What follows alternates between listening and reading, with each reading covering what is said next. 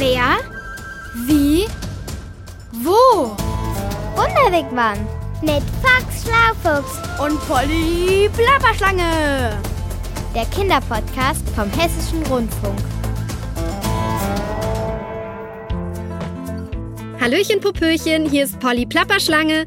Ich bin gerade mit Fox, meinem kuschelig verpeilten Lieblingsschlaufuchs, in unserem Wunderwigwam fast bis ans andere Ende der Welt gereist. Nach Japan. Warum? Das hörst du gleich. Ich sag nur Tiefsee. Wenn du mit abtauchen willst, dann komm doch mit. Ich weiß gar nicht, wo wir jetzt als erstes hingehen sollen, Polly. Immerhin stehen wir schon mal genau davor, vor dem Okinawa Churami Aquarium. Konnichiwa. Was soll das denn heißen? Das ist japanisch und heißt Hallo. Was du alles weißt, Polly. Ich bereite mich halt auf unsere Reisen vor. Und Japanisch finde ich echt lustig. Das hört sich sowas von fremd an und gleichzeitig schön. Weißt du auch, was Aquarium heißt? Na klar. Suizukukan. Und zweitgrößtes Aquarium der Welt? Du bist unfair, Fox, das weiß ich nicht. Aber wieso willst du das denn wissen? Naja, weil wir davor stehen, vor dem zweitgrößten Aquarium der Welt. Man sagt, dass hier über 700 verschiedene Tierarten leben. Wahnsinn. Und alle im Wasser? Die allermeisten zumindest. In so einem Aquarium werden halt Tiere und Pflanzen gezeigt, die im oder am Wasser leben. Um ehrlich zu sein, ich war noch nie in so einem Schauaquarium. Deswegen bin ich ja so plitsch, platsch, plapper, schlapper aufgeregt. Was leben denn hier für Tiere? Zum Beispiel Walhaie. Das sind die größten Fische der Welt. Von denen habe ich gehört, die können über 14 Meter lang werden und dann wiegen die fast so viel wie 10 Flusspferde. wenn sie viel gegessen haben. Stimmt es, dass diese riesigen Walhaie nur die allerkleinsten Lebewesen im Meer fressen? Diesen, ah, wie hieß der noch gleich? Pline, Plo, Plu, Pla. Ah, ich weiß, Plankton. Das habe ich so gelesen, ja. Äh, Wir können uns das im Aquarium aber sicher gleich in echt ansehen. Und weißt du, was auch der Hammer ist? Der Hammerhai? Äh, Nein, äh, der Hammer ist, die Walhaie leben hier hinter der größten Aquarienscheibe der Welt. Die ist 22 Meter lang, über 8 Meter hoch und 60 Zentimeter dick. Boah, voll fett. Die steht sogar im Guinness-Buch der Rekorde. Da sind die Japaner mächtig stolz drauf. Das können sie auch sein. Sag mal, gibt es in dem Aquarium hier eigentlich auch Seeschlangen? Äh, ich, ich glaube nicht. Sehr gut. Wieso? Na, denk doch mal eine winni, winni, winzig kleine Sekunde nach. Ich denke oft nach äh, und meistens noch viel länger. Dann hättest du schon längst darauf kommen können, dass ich mir meine Verwandtschaft ungern hinter Glas ansehen würde. Ja, stimmt, da hast du recht. Äh, aber apropos Glaspolly, das Allertollste im Okinawa Churaumi Aquarium, das ist ja die Tiefseeausstellung. Da gibt es über 100 Tiefseetierarten zu sehen. Und was hat das mit Glas zu tun? Naja, man wusste lange Zeit nicht, wie man Tiefseetiere außerhalb ihres Lebensraums halten soll. Unter anderem, weil in der Tiefsee so ein hoher Druck herrscht. Hätte man den im Aquarium nachgeahmt, dann wären die Scheiben in Klirrboing scheppert tausend Stücke zerbrochen. eben, Und warum tun die Scheiben das jetzt nicht mehr? äh, weil man sie heute aus ganz besonders starkem Kunststoff machen kann. Ist ja irre. Aber der Druck ist ja nicht das Einzige, was Tiefseetiere so besonders macht. Immerhin ist es da unten ja auch stockdunkel. Richtig. Ich bin mal gespannt, wie sie das hier im Aquarium gelöst haben. Die Tiere im Tiefseeteil des Aquariums leben schließlich normalerweise mindestens 200 Meter unter der Wasseroberfläche. Sag ich doch, da ist es dunkel und bestimmt furchtbar klapperschnatterkalt. Wart mal, ich schau grad mal was nach. Wusste ich's doch, hier gibt's alle möglichen Bilder von Tiefseebewohnern. Oh, guck mal, viele der Tiere sehen ganz schön schlackerschnatter eigenartig aus. Hier, Polly, schau mal. Der Fisch sieht aus wie ein Ball mit Vampirzähnen und Laterne. Hier steht, das ist ein Anglerfisch. Ob's die da drinnen auch zu sehen gibt? Keine Ahnung. Aber hier gibt's auch einen Podcast, der heißt Dunkel und geheimnisvoll, die Tiefsee. Wollen wir uns den noch anhören, bevor wir reingehen? Na klar, mach an. Raus aus dem Wigwam.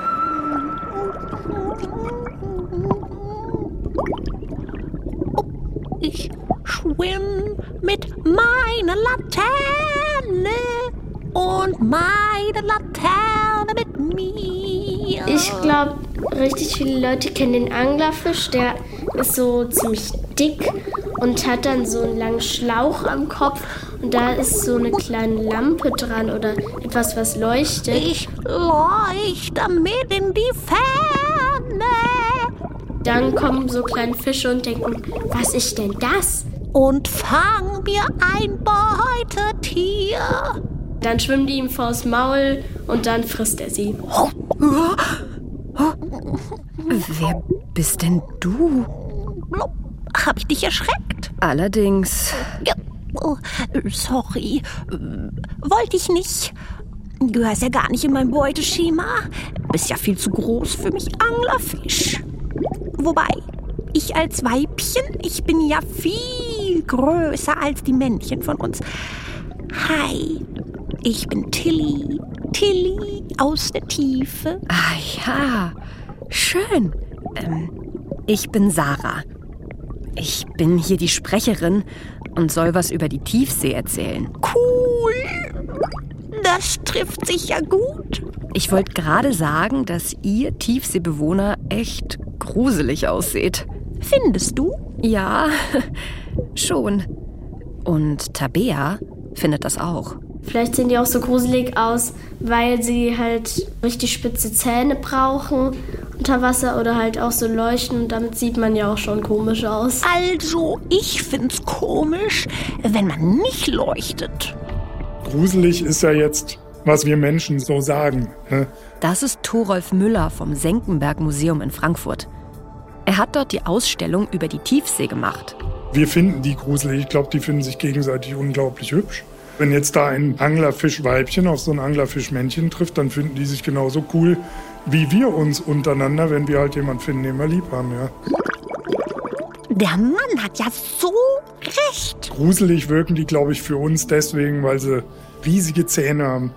Teilweise haben sie komisch geformte Körper. Die sehen ganz kugelrund aus oder sind auch einfach mal schwarz. Was heißt da komisch geformter Körper?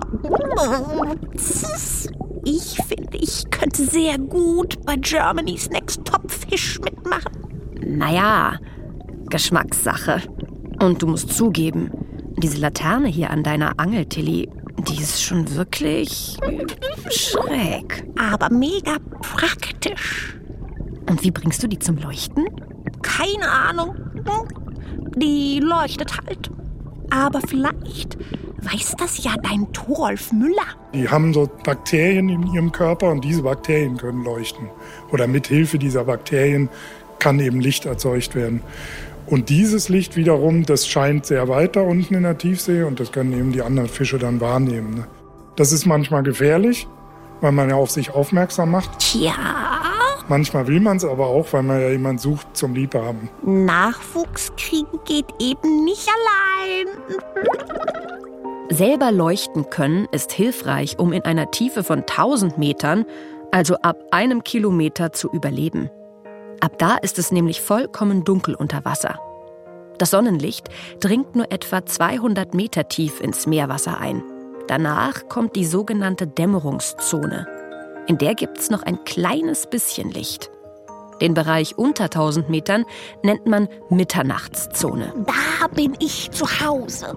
Hier herrscht ewige Dunkelheit, Eiseskälte und ein brutaler Druck. Bei 1000 Metern Tiefe wiegt das Wasser in etwa so viel, wie wenn 100 Autos übereinander gestapelt auf deinem Rücken liegen würden. Bei mir macht's Klick. Man begegnet da sehr wenigen Tieren, das muss man schon sagen. Ja. Es galt auch lange, galt die Tiefsee als unbelebt, weil man irgendwann mal im Mittelmeer getaucht ist und hat festgestellt, irgendwie unterhalb von 500 Metern gibt's nichts mehr. Das ist beim Mittelmeer total normal, weil das halt ein warmes Meer ist.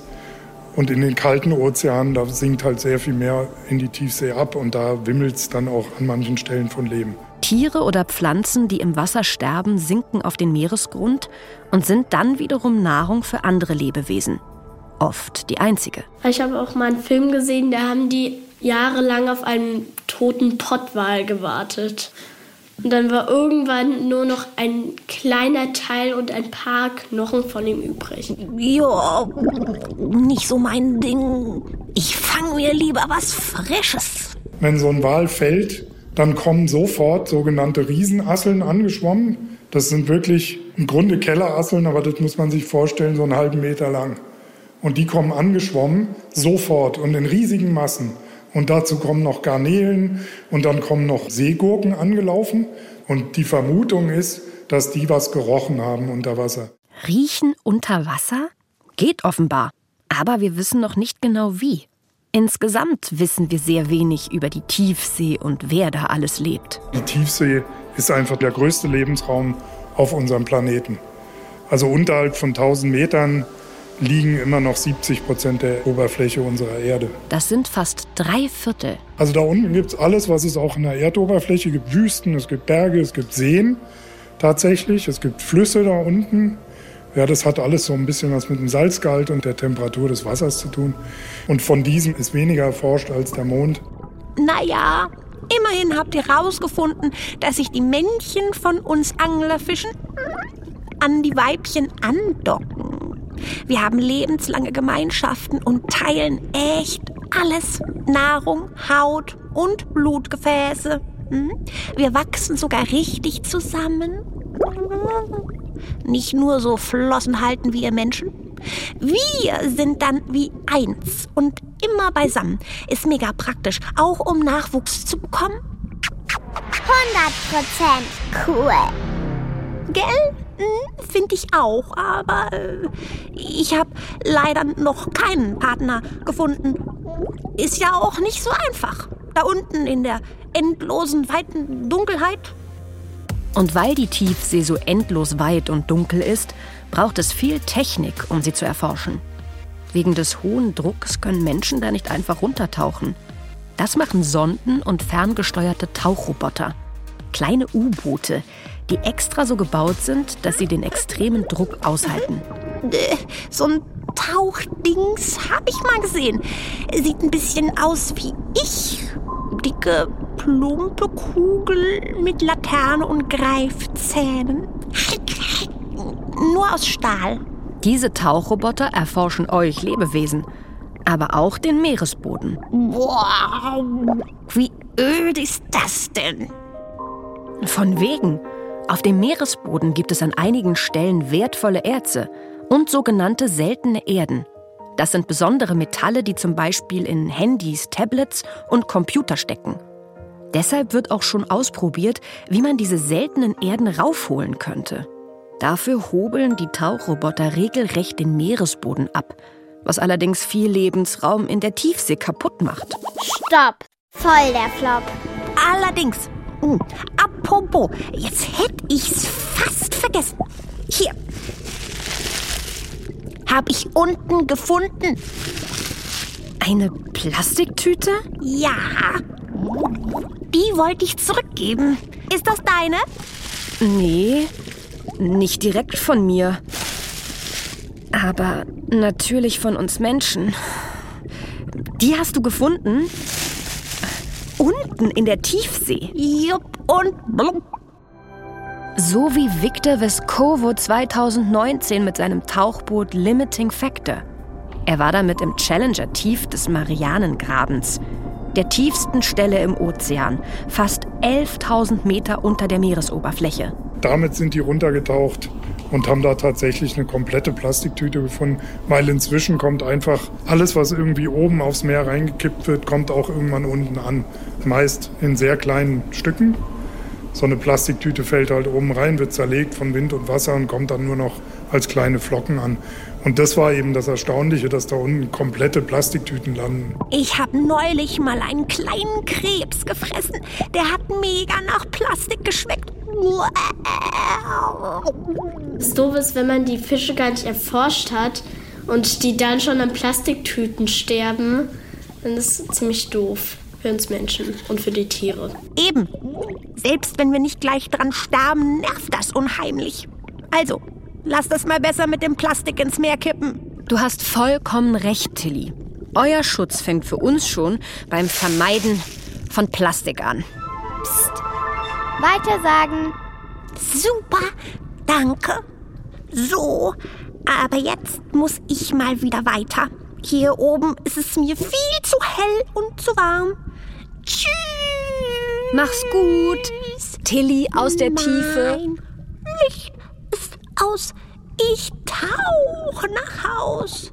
Geschwimmel. Geschwammel. rein in den Wigwam. Ich höre wohl nicht recht. Sogar die Tiefsee wird mittlerweile von Plastikmüll überflutet. Eindeutig, hat Thorolf Müller doch gerade gesagt. Dann weiß ich, was wir machen, wenn wir mit der Aquariumsbesichtigung fertig sind. Und was, Foxy? Hm, Wir sind hier doch nicht weit vom Meer entfernt, Polly. Richtig, das ist gleich da drüben. Und es wäre doch gelacht, wenn es hier in Japan keine Strandreiniger gäbe. Lass mich raten, die räumen am Strand den Müll weg. Richtig. Also räumen sie auch Plastikmüll fort. Und du denkst, wir können denen helfen? Bestimmt. Ich meine, natürlich müssen auch die großen Industriefirmen etwas dafür tun, dass immer weniger Plastik hergestellt wird. Eben, das verrottet nämlich nicht, auch nicht im Meer. Mhm. Ähm, Aber es kann auch jeder selbst was tun. Zum Beispiel erst gar kein Plastikzeug kaufen. Ja, aber solange das noch auf sich warten lässt, können wir ja schon mal was Gutes tun für die Umwelt.